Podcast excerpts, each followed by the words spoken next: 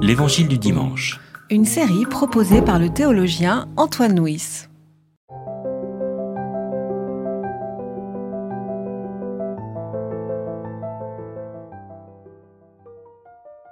En ce temps-là, Jésus dit, Je te célèbre, Père, Seigneur du ciel et de la terre, parce que tu as caché ces choses aux sages et aux gens intelligents, et que tu les as révélées aux tout petits. Oui, Père, parce que tel a été ton bon plaisir. Tout m'a été remis par mon Père, et personne ne connaît le Fils, sinon le Père. Personne non plus ne connaît le Père, sinon le Fils, et celui à qui le Fils décide de le révéler. Venez à moi, vous tous qui peinez sous la charge, moi je vous donnerai le repos. Prenez sur vous mon joug et laissez-vous instruire par moi, car je suis doux et humble de cœur, et vous trouverez le repos. Car mon joug est bon et ma charge légère. Il y a trois éléments en fait. Il y a cette prière de Jésus, il y a l'interprétation, disons théologique pour faire simple, le lien entre Jésus et son Père, et puis il y a cet appel aux disciples à se rallier à Jésus. Alors voilà. Quelle alors- est la relation entre les trois Alors, nous allons les aborder et puis on verra si en essayant de, de- de creuser ces trois, euh, euh, ces trois thèmes, on arrive à les mettre en lien les uns avec les autres. Alors, commençons par euh, euh, le premier. Voilà, je te loue, Père, de ce que tu as caché cela aux sages et aux intelligents, mais que tu l'as révélé aux tout petits. J'adore le parallèle de Luc. Alors, c'est quoi le parallèle de Luc Le parallèle de Luc, c'est formidable. Jésus, sous l'action de l'Esprit, se mit à crier de joie sa prière. Prodigieux. On peut prier de joie, on peut crier sa prière. C'est la prière qui jaillit là. Voilà, c'est le jaillissement voilà, voilà. magnifique. caché aux sages et aux intelligents. Alors, est-ce à dire que Dieu nous demande, que Jésus nous demanderait de renoncer à notre sagesse et notre intelligence? Alors, il a lu Pascal, hein, abêtissez-vous, mais je pense pas que ce soit le Je ne problème. pense pas non plus. Je crois que l'erreur, c'est peut-être de, de lire ce texte comme un texte sapientiel, hein, qui voudrait dire, ben, euh, heureux les innocents, aux innocents les mains pleines, etc. Alors qu'en fait, je crois que c'est pas du tout le problème. Et ça, c'est peut-être d'ailleurs une piste de réponse à la question qu'on se posait tout à l'heure sur l'unité entre ces trois éléments de texte qui ont l'air un peu disparates. Est-ce que finalement, l'unité entre ces trois textes, c'est pas l'idée de révélation? Dieu se fait connaître. Euh, Dieu se dévoile, Euh, ça donne Apocalypse en, grec. Il se donne, il se donne à connaître. C'est-à-dire que on a, euh, on n'a pas accès à Dieu à travers notre sagesse et notre intelligence, mais à travers ce que Dieu nous dit de lui-même. C'est lui qui prend l'initiative. C'est lui qui prend l'initiative. Et alors, en quoi est-ce que ça vient, euh, je dirais, euh, interroger notre compréhension de la foi? Si Dieu se révèle, du coup, euh, la foi se cultive dans une position d'écoute. Dans une position d'écoute, oui. Et, et n'est-ce pas cela, le- les tout petits, hein, de ce que tu as caché aux sages et aux intelligents, c'est-à-dire que c'est pas notre sagesse et notre intelligence qu'on a accès à Dieu, mais à travers, mais que tu l'as révélé aux tout petits, c'est donc à travers euh, l'accueil de notre, euh, de notre quoi? Notre- Là, j'aurais envie de dire l'accueil, notre faculté d'accueil. Ah, c'est pas mal, oui. oui.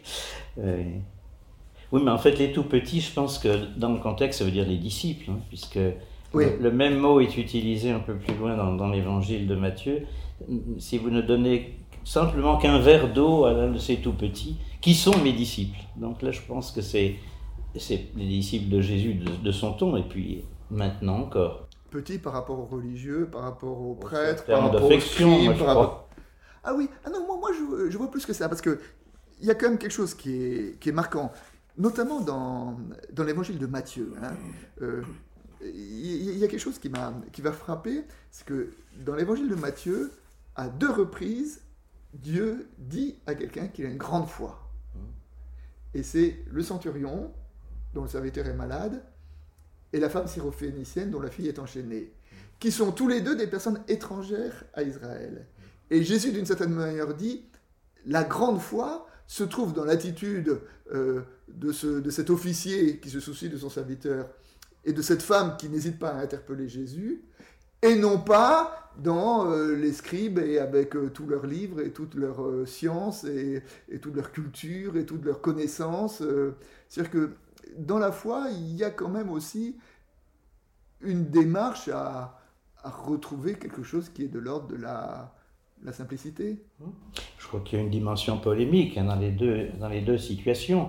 Hein, c'est-à-dire, comme par hasard, ce sont deux païens.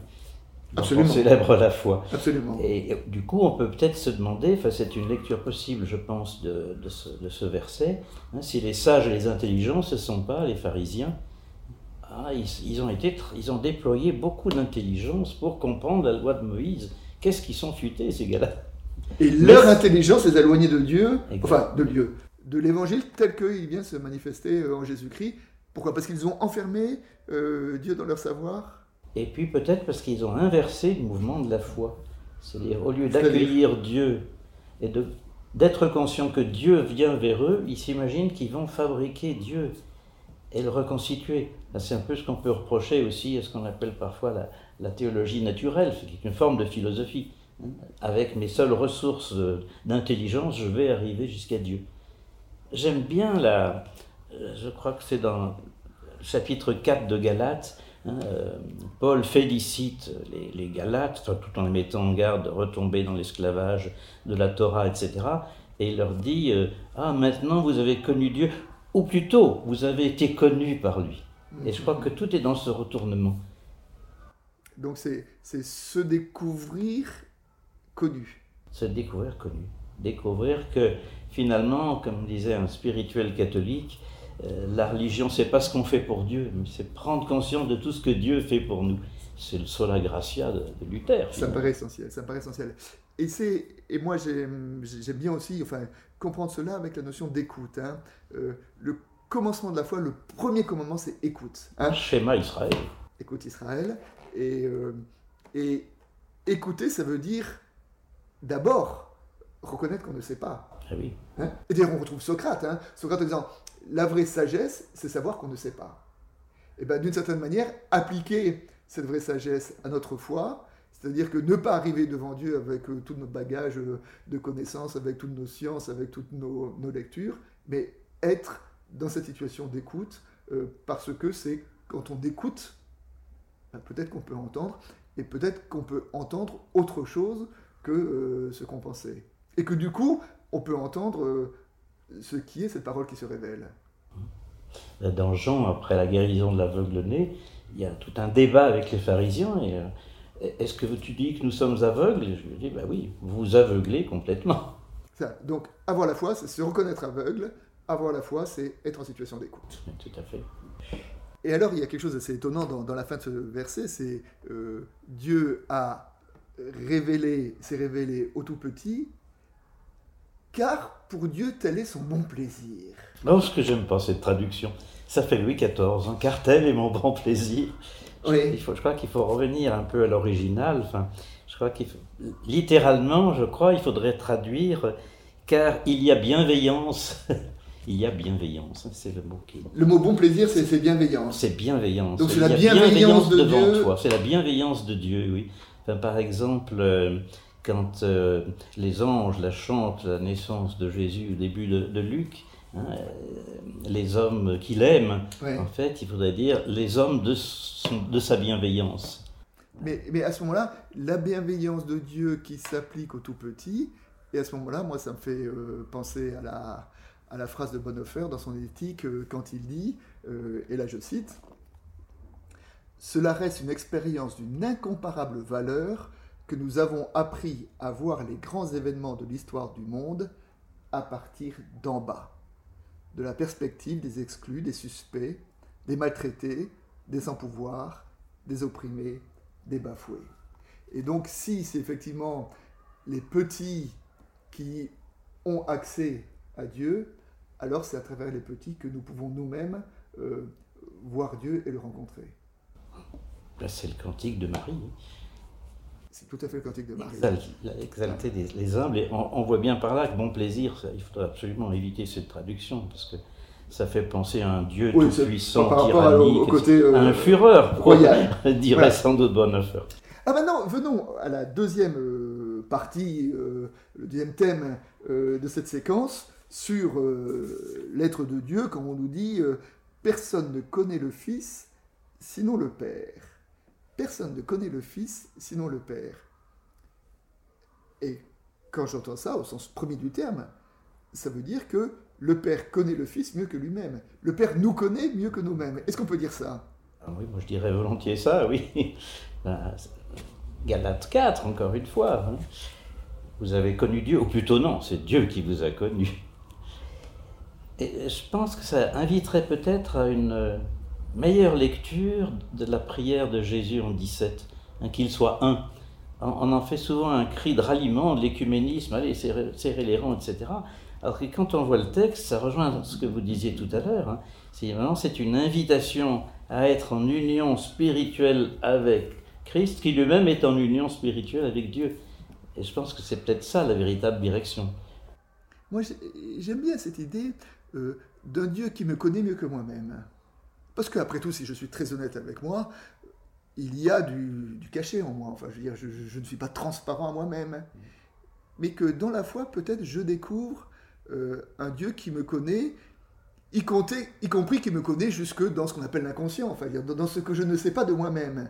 Et là, je trouve qu'il y a quelque chose de, très profond. Et alors, en sachant qu'il ne faut pas se tromper là, hein, je ne sais pas si vous vous souvenez dans, euh, euh, dans Les mots, Sartre. Et à un moment, Sartre évoque le, le, jour où il a rejeté Dieu, le jour où il est devenu athée, et raconte qu'il était dans une salle de bain, qu'il avait fait une bêtise, et qu'il avait joué avec des allumettes, il avait brûlé un bout de tapis. Donc il essaye de, cacher euh, sa bêtise, et tout à coup, il prend conscience que Dieu le voit, que Dieu l'observe, et, euh, et il a une conscience très forte de Dieu, parce que Dieu l'a vu faire une bêtise, et déclare, à partir de ce jour-là, j'ai décidé de rejeter ce Dieu, que je n'en veux pas, je veux dire. Donc ça, c'est le Dieu qui nous, qui nous ausculte, qui nous, qui nous juge, qui, c'était un bon pas vers la foi chrétienne, en fait, de refuser ce Dieu-là. Oui, ah bon, voilà, c'est ça. Bon, le problème, c'est qu'après, il n'a pas fait le pas suivant, euh, du moins je crois, et du moins de ce qu'il en dit. Et l'autre pas, c'est de considérer un Dieu qui me connaît mieux que moi-même, c'est-à-dire qui connaît euh, mes failles, qui connaît mes cicatrices, qui connaît euh, mes doutes, qui connaît mes questions, d'un Dieu qui est au plus intime de ce que je suis. Et là, du coup, euh, ce n'est plus un Dieu justicier euh, qui vient euh, rendre compte de, mes bons et de mes mauvaises actions, et surtout qui, qui, n'oublie pas mes bêtises, mais au contraire, un Dieu qui, qui est, je veux dire, au plus intime de mon intime, au plus intime de mes combats, au plus intime de, mes, de, de ce que je suis, enfin, qui, qui est plus profond en moi que ce que moi-même je le suis. Enfin, et, et du coup, qui est pour moi quelque chose de libérateur. Moi, j'aurais envie de dire un Dieu qui me bénit. Il se trouve que j'ai enseigné quelque temps la pédagogie à l'Institut catholique, et un beau jour, euh, mes étudiants m'avaient dit, mais finalement, on parle beaucoup de la bénédiction dans la Bible, mais en pédagogie, ça existe, la bénédiction? Et alors, ils avaient creusé un peu, je les ai invités à réfléchir à leur propre cursus, et finalement, ils se sont aperçus qu'une bénédiction humaine, c'est une parole qui est construite le jeune. Ils ont eu d'ailleurs plus de facilité à trouver des malédictions éducatives que des bénédictions. Et moi, je crois que c'est ça, une bénédiction. Dieu nous bénit, c'est-à-dire, il voit en nous le bien et peut-être il le suscite. Dieu croit en nous Dieu croit en nous, sans nul doute, oui, bien plus que nous croyons en lui. Et là, il y a quelque chose de très fort dans ce verset, si, si ça nous dit ça. Voilà. Et, et peut-être que pour entendre que Dieu croit en nous, eh ben, il faut savoir se faire petit. Hein pour refaire le lien, là, on se posait au début de notre, de notre conversation le lien entre les trois parties de, ce, de cette séquence. Et, et, bien là, c'est effectivement, non pas en abordant Dieu avec notre sagesse et notre intelligence, mais avec notre écoute et notre petitesse, notre authenticité, notre vérité profonde, alors qu'on entend un Dieu qui nous connaît mieux que nous-mêmes et qui croit en nous. Alors maintenant, nous arrivons sur la euh, troisième partie de notre, euh, de notre séquence. Hein. Venez à moi, vous qui peinez pour la charge, et je vous donnerai du repos. Prenez sur vous mon joug, laissez-vous instruire par moi, car je suis doux et humble de cœur, et vous trouverez le repos. Car mon joug est bon et ma charge légère. Alors, euh, donc, après avoir appelé ses disciples à être petits, après avoir fait comprendre aux disciples que Dieu les connaît mieux qu'eux-mêmes, cet appel à à la fois à se décharger de son fardeau et à la fois se charger du joug de Jésus. Alors c'est une image qui est traditionnelle hein, dans les livres de sagesse, hein, Siracide par exemple, se prendre le joug de la sagesse, hein, se, mettre à l'école de la sagesse. Et alors c'est, euh, c'est dans le prophète Osée, il y a une, allégorie qui est assez rigolote de ça, parce qu'il compare les, les fidèles à des vaches. Soyez des génisses euh, consciencieuses qui prennent le joug et qui labourent le champ de leur vie pour en faire la semence de Dieu. C'est très, très mignon. Mais enfin, le vrai, il, me semble que la, la, vraie question, enfin, par rapport à, verset évangélique, c'est comment un joug peut être doux. Et, enfin, le mot même, Christos, ça veut dire bienfaisant. Euh, c'est appliqué, par exemple, à la bienfaisance de Dieu hein, à l'égard des humains, etc.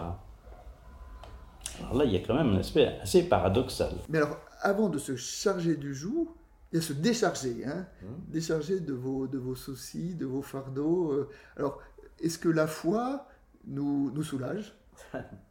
Je me demande s'il n'y a pas une dimension polémique dans, dans, ce verset, parce que ailleurs dans l'Évangile, il est question des pharisiens qui mettent de lourdes charges sur les fardeaux, sur les, les épaules des, des, fidèles et qui ne les remuent pas avec le petit doigt.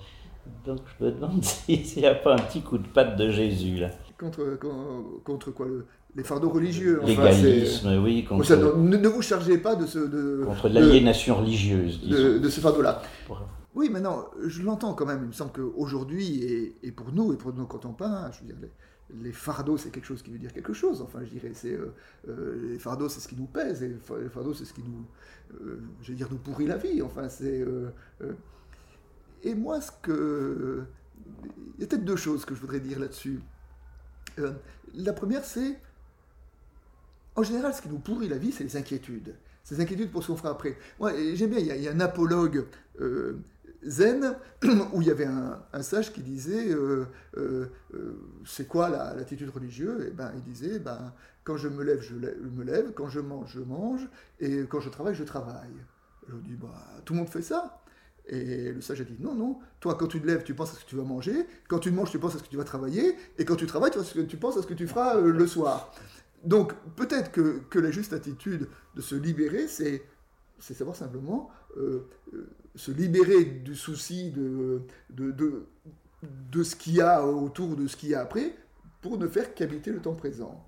Et que alors la foi, quand Jésus dit débarrassez-vous, donnez-moi mon, fardeau, bah, c'est une, façon de, déposer ce qui nous préoccupe simplement pour vivre euh, le, temps présent. Et alors, euh, ça me fait penser à cette citation de Luther que j'aime beaucoup, dans laquelle euh, Luther dit, à propos de la, la parole de l'Évangile, la parole doit agir, et non pas nous, pauvres pécheurs. Je veux la prêcher, je veux la dire, je veux l'écrire, mais seule la parole doit œuvrer, et elle le fait quand je dors et quand je bois de la bière avec mes amis. Donc c'est cette idée que peut-être aussi euh, se décharger, c'est de savoir que nous ne sommes pas chargés de porter tout l'évangile du monde. Nous ne sommes pas chargés de sauver le monde. Ce que nous sommes chargés, c'est simplement d'être euh, témoins, témoins de l'évangile, à travers notre vie, nos actions, avec nos paroles, et puis après, euh, apprendre aussi à dormir et à boire de la bière. Et d'une certaine manière, ça peut être ça, se décharger de son joug, c'est de savoir que, voilà, que la fin ne nous appartient pas. Que nous, on est, notre responsabilité, c'est de témoigner, c'est de semer, mais après, ce qui sera fait de la semence, euh, cela est l'affaire de Dieu, et Luther le dit bien, euh, Dieu fait ce qu'il veut de ma parole quand je dors et quand je bois de la bière. C'est peut-être ça, vivre l'aujourd'hui de Dieu, Exactement. dont parle l'Épître aux Hébreux. Voilà. Et alors, et alors maintenant, donc ça, c'est être euh, libéré de son fardeau, et en parallèle et en même temps se charger du joug du Christ. Qui est doux et humble de cœur. Alors, l'image du joug d'abord. C'est en, en, agriculture. Enfin, un joug, c'est on, attelle. J'ai vu ça dans mon enfance. Hein. Deux animaux ensemble pour, tirer, euh, pour tirer la charrue et, euh, Et je me souviens, et peut-être ça peut éclairer ça, il y a un verset du, du, Deutéronome qui dit Tu ne laboureras pas avec un bœuf et un âne attelés ensemble. C'est-à-dire que tu ne mettras pas deux animaux disparates le même joug parce qu'il y en a un qui blesserait ou qui fatiguerait l'autre. Et donc porter le joug du Christ, ça veut dire aussi que euh, le Christ vient se mettre à notre pas. Euh, euh, on, on, ne court pas derrière le joug du Christ, mais on marche avec lui et on porte avec lui notre, notre, notre responsabilité au quotidien. D'autant plus qu'étymologiquement, les conjoints dans un couple, eh ben, ça vient de là. Joint sous le même joug, comme joug petit. Donc ça, ça illustre bien ce que vous disiez sur le Christ qui se met à notre pas. Il court pas 100 euh, mètres devant. Et donc c'est aussi aligner nos pas sur les pas du Christ. Oui, tout à fait. Et donc, et alors euh, là pour euh, lier le tout, donc devenir un petit, un enfant, se reconnaître connu de Dieu qui nous connaît mieux que nous-mêmes, et euh, partager notre joug avec le joug du Christ. Comment on articule tout ça? Est-ce qu'il y a un, thème qui vous permet de, de relier ces trois parties de notre, de notre séquence? Moi, il me semble que le thème commun, c'est quand même la révélation. La révélation qui est faite gratuitement par Dieu et qui est, je ne sais pas s'il faut dire le privilège, mais peut-être, oui, le privilège des disciples, et qui n'est pas pesante comme les fardeaux que les pharisiens liaient sur le dos de leurs malheureux disciples.